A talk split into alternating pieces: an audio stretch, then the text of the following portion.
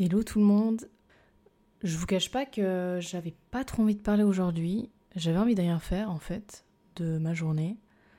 Il y a des journées où voilà, j'ai pas trop j'ai pas trop la motivation.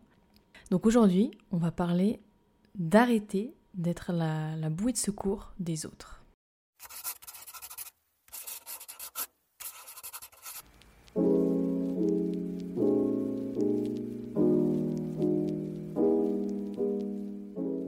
J'hésitais à faire ce sujet parce qu'il y en avait d'autres. Il y avait d'autres sujets qui, qui m'intéressaient, on va dire, un peu mieux, où je maîtrisais un peu plus le sujet, parce que là, je vous cache pas que c'est un sujet qui pour moi reste encore un petit peu flou, parce que c'est jamais trop facile en fait. C'est jamais trop évident d'arrêter en fait une relation où on voit que si la personne ne veut pas céder elle-même, on ne peut pas la forcer, on ne peut pas l'aider à sa place.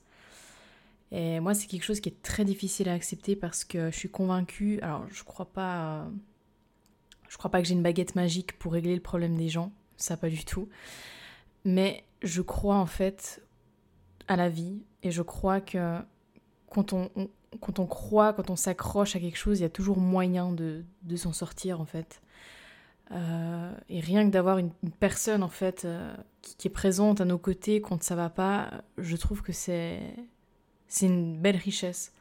C'est pour ça que j'ai toujours de la difficulté en fait à me dire bah cette personne là c'est une cause perdue entre guillemets, j'en ai marre, allez hop, je veux plus l'aider. En fait, dans ma vie, il y a eu plusieurs personnes à qui j'ai vraiment tout donné et je vais vous raconter l'histoire. Ouais, ce sera une petite histoire, une petite parenthèse comme ça. Je sais pas trop comment commencer ce podcast. Je, vous cache pas que ça fait deux minutes et quelques que je parle et j'ai l'impression de, de pas trouver mes mots, de me perdre un peu. Ok, ça va aller. Tout, tout va bien se passer, ça va aller. C'est juste que, comme je vous ai dit, c'est pas un sujet où je suis c'est un, un, peu flou, voilà, c'est un peu flou pour moi. Bref, bon. Il y a un jour où j'étais en couple, alors de nouveau j'étais adolescente, ça, ça date d'il y a euh, des siècles, voilà. non, je rigole. Non mais voilà, pour dire que j'étais en couple avec une personne et cette personne était euh, d'origine étrangère. Que, enfin, c'est important de le dire pour comprendre en fait l'histoire. Et il s'avérait que elle a eu fait deux trois bêtises, d'accord, pour être gentil. Et en plus, c'était en pleine période d'ado. Enfin, je veux dire, même moi, j'étais ado. J'ai rencontré cette personne. Elle était un petit peu, elle était aussi ado, quoi. Donc, euh, donc voilà. Donc, elle a fait des conneries. Et euh, il s'avérait que étant donné qu'elle n'était pas d'origine suisse, il y avait, euh, je sais pas comment on appelle ça, des juges peut-être, enfin, voilà, ceux qui, dirigent un peu ça, enfin bref. Il y a des gens, je vais dire des gens, parce que je sais pas du tout comment on appelle ça. Il y a des gens qui l'ont convoqué, ok, et ils lui ont dit, bah, si t'arrêtes pas tes conneries, bah, on t'expulse euh, chez toi en fait. Après, euh, voilà, c'est quand même. Il euh, n'y a pas juste eu euh, juste une petite bagarre dans la rue, hein, je veux dire, c'était quand même des conneries assez, assez fortes, d'accord? Mais. et en fait, moi j'étais. En couple avec lui, mais quand j'étais en couple avec lui, il avait, il faisait plus ces conneries-là. Il avait plus besoin de ça parce que voilà, je, je lui ai apporté beaucoup de bien aussi. Donc après, j'ai pas fait le 100% du truc, hein, bien sûr. Il y a toujours un, un, côté où il y a toujours ces démons antérieurs qui refont surface. Enfin bref. Et en fait, il s'avérait que il devait se trouver un travail aussi parce qu'il avait l'âge de travailler, quoi. S'il se trouvait pas un job et s'il arrêtait pas ses conneries, bah, il était expulsé chez lui. Voilà, concrètement. Voilà, franchement, c'était une belle relation, une très très belle relation. Je suis, bah là, j'ai été prise de panique hein, quand j'ai su qu'il allait, il allait peut-être être expulsé euh, chez lui. Euh, bah, j'ai dit, bah ok, go. Là, je commence à, appeler des entreprises. Euh, je sais qu'ils voulaient un peu travailler, prenaient un peu tout et n'importe quel job, quoi. Donc, je commençais à appeler des entreprises euh, peintres en bâtiment, euh, des entreprises d'automobile, voir s'ils avaient besoin d'un mécano, enfin, parce que je sais qu'il avait pas mal de connaissances en mécanique, quoi. J'ai, en fait, concrètement, j'ai cherché un job pour lui. J'ai cherché un job pour lui. j'ai appelé les entreprises, j'avais, refait, je crois, aussi son CV ou sa lettre de. Je crois que j'avais fait le CV, la lettre de motivation, enfin, j'avais refait son dossier à jour. Euh, je sais qu'on habitait très très très très loin. On habitait, euh, je sais pas, je crois que c'était ouais, c'était deux heures l'aller, deux heures le retour. Enfin, c'était quatre heures en tout, quoi. Je crois, hein. Je crois que c'était ça, ouais. Et en fait, bah moi j'allais le voir souvent et c'était hyper cher parce que j'allais en train. En fait, c'était un amour où vraiment je comptais pas. ok? Et puis je me suis dit, il a besoin d'aide, donc je l'aide, ok? Il n'y a, pas, a pas à discuter là, tu vois. Là, c'est une situation euh, d'urgence dans le sens où du jour au lendemain, il peut être expulsé, et puis moi, ça, je voulais pas en fait. Et c'était pas forcément euh, parce que j'avais peur de perdre mon amour, alors oui, mais c'était aussi pour lui parce que bah, il souffrait, il pleurait, enfin voilà. En fait, j'avais, j'ai, tellement donné pour lui que hum, je sais pas, hein, mais j'ai l'impression que ça changeait rien. J'ai l'impression de. Comme si je faisais rien en fait, pour l'aider. C'était. Il n'était pas forcément. Alors, il était très reconnaissant pour ce que je faisais, mais il voulait. Il restait toujours dans son trou noir en fait. Et euh, moi, j'essaie de. J'essaie un peu de sortir la, sa tête, tu vois, de, ce trou. Et non, il voulait pas. Et en fait, je me suis rendu compte que finalement, mais ça a duré des mois et des mois, hein, cette situation. Il y a un moment en fait où je crois qu'on s'était quitté parce que franchement, c'était un peu toxique, quoi. Je veux dire, euh, franchement, il n'arrivait même pas à s'occuper de lui-même.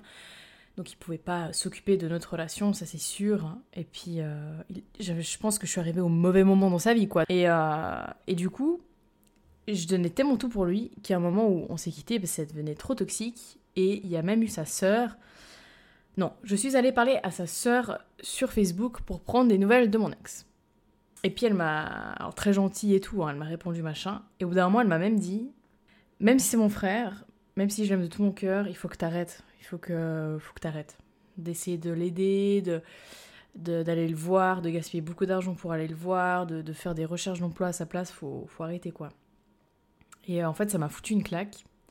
Et honnêtement, depuis ce jour-là, alors ça fait des années, hein, mais depuis ce jour-là, bah, j'ai un petit peu retenu de la leçon en fait. Je me suis dit, on peut pas aider une personne qui ne veut pas s'aider elle-même. Tu, peux. Là, j'ai vraiment tout fait pour lui, les gars. Genre, chercher du boulot à sa place. Non, mais. Euh, qui fait ça? Non, mais c'est pas pour dire, mais. J'ai pas non plus décroché la lune pour lui, ok, mais. Mais c'était beaucoup. Tu vois, c'est. Quand une personne, elle doit rechercher un job, c'est elle-même qui cherche un job pour elle, en fait, tu vois. T'as pas un, mec ou une meuf à côté qui, qui fait ses recherches d'emploi à sa place, tu vois ce que je veux dire? Donc je suis quand même rentrée moi dans cette limite là en fait et puis bah faire des allers-retours qui coûtent cher en train pour aller le voir, mais des fois je le voyais juste. Les gars, sans déconner, une fois je l'ai vu, je pense 20 minutes. J'ai fait deux heures de route, j'ai gaspillé 50 balles pour le voir 20 minutes, juste pour lui dire salut, machin truc, parce que je sais qu'il était occupé. Et je suis repartie, deux heures, 50 balles, le retour Donc c'est dire que Non voilà, c'était une perte, franchement c'était une perte d'argent, une perte d'énergie, mais voilà, comme je dis, quand on est amoureux, on voit pas forcément. En fait, il me donnait pas forcément quelque chose en retour. Alors après, je lui demandais rien en retour dans le sens où bah moi tant qu'il m'aimait, tant qu'on était ensemble, c'était ça m'allait quoi. Puis même quand on n'était plus ensemble, je continuais à faire les recherches d'emploi pour lui. Enfin, en fait, c'était vraiment pas par intérêt de je veux le garder, je veux être en couple avec lui. Enfin, je faisais pas ça pour notre couple. Je faisais ça pour que sa situation à lui se stabilise, pour que c'est pas sa famille évitait de souffrir. Sa, sa famille souffrait beaucoup de cette situation-là, c'est normal. Lui, euh, le premier aussi à souffrir, pas de souci, tu vois. C'était juste pour. Je sais qu'il avait eu une vie assez mouvementée et je voulais un petit peu apporter cet apaisement, quoi, ce, calme un peu, tu vois, de c'est bon, je m'occupe de tout ça, t'en fais pas, enfin voilà. Et en fait, je me suis vraiment rendu compte que, les gars, on a tous tous nos propres limites. Il faut pas. Alors, je dis pas qu'il faut pas être là pour les gens, attention. Quand une, personne n'est pas bien, prêtez votre oreille à cette personne-là, prêtez votre cœur à cette personne-là, mais avec une limite aussi, parce que vous êtes humain, vous pouvez pas donner votre vie pour que cette personne aille mieux. C'est pas possible. Euh, là, j'en fais l'expérience. Alors là, je vous ai parlé de mon ex, mais là, j'en fais l'expérience aujourd'hui, ça fait plus d'une année que je ne parle plus à un membre de ma famille à cause de ça aussi. C'est-à-dire qu'il y a un moment en fait où quand on essaye constamment de lui faire ouvrir les yeux, de voilà, regarde, il n'y a, pas, a pas que du négatif dans la vie, il y a aussi ça, puis moi je suis là pour t'aider. Euh, quand on lui propose dix mille fois d'aller consulter un professionnel de la santé, tu vois, genre. Et puis que la personne dit oui, et puis qu'en fait elle le fait pas, il y a un moment en fait où. Il y a un moment où c'est stop en fait. Il y a un moment c'est stop. En fait, moi, j'ai l'image comme ça. Moi, avec les gens qui sont pas bien, je les écoute, pas de soucis, je peux les conseiller, je peux leur offrir une épaule euh, sur qui, euh, sur qui euh, ils pourront pleurer, voilà, sur laquelle ils pourront pleurer, pas de soucis là-dessus. Je peux être compatissante, je peux être vraiment à l'écoute, enfin tout ce que vous voulez les gars. Moi, j'ouvre une boîte à outils devant cette personne qui n'est pas bien. Et puis, vous avez le droit de pas être bien. Vous avez le droit de d'avoir envie de ne rien faire aussi. Ça fait partie du processus de guérison, ok? Euh, Je sais que moi, quand j'étais à mon état dépressif, là, il y a plus d'une année, je sais que pendant, euh, je sais même plus pendant combien de temps, parce que mon cerveau a tout effacé, je sais que pendant un, long moment, il fallait pas me parler de sport, il fallait pas me parler de faire une randonnée, il fallait pas me parler de, de faire le ménage à la maison, parce que c'était pas possible. Hein.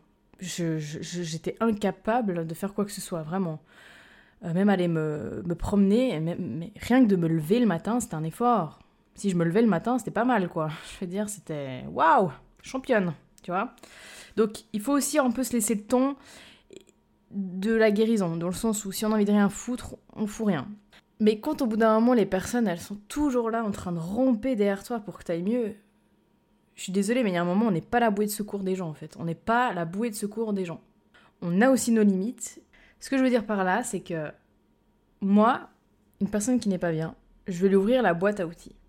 Visualisez une boîte à outils. Voilà. Vous êtes devant la personne que vous êtes un peu sa bouée de secours et que vous en avez gentiment marre. Vous lui ouvrez la boîte à outils devant lui ou devant elle.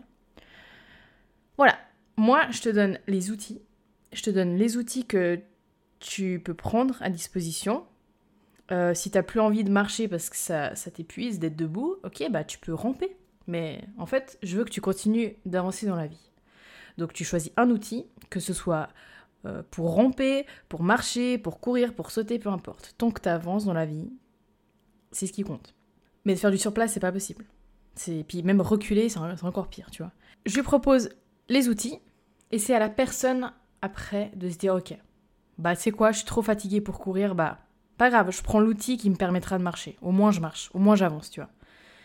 Au moins je vais pas à reculons, je me mets pas dans des, dans des états pas possibles, je suis pas en train de me morfondre dans des, dans des démons intérieurs qui, qui vont te faire euh, des choses que tu vas regretter après. Enfin, et en fait c'était ça un petit peu. Je sais que le podcast va être assez court, mais j'ai aussi besoin de pas trop parler ces temps, parce que j'ai pas trop envie de parler les gars. Pour être honnête, j'ai pas très envie. Mais j'ai toujours besoin de parler, d'accord?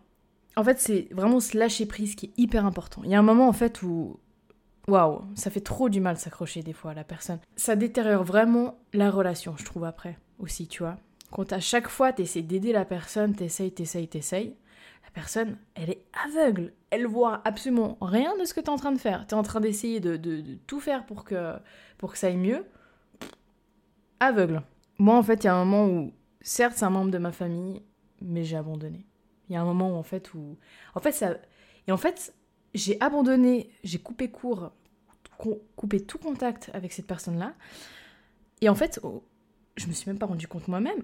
Mais du coup, quand j'ai fait ça, bah, le temps, en fait, euh, m'a fait comprendre que ça faisait des années et des années que c'était comme ça.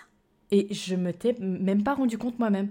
Moi, je me suis dit, putain, euh, en fait, euh, cette personne-là a fait, a fait un truc, ok Et ce truc-là, c'était la goutte d'eau.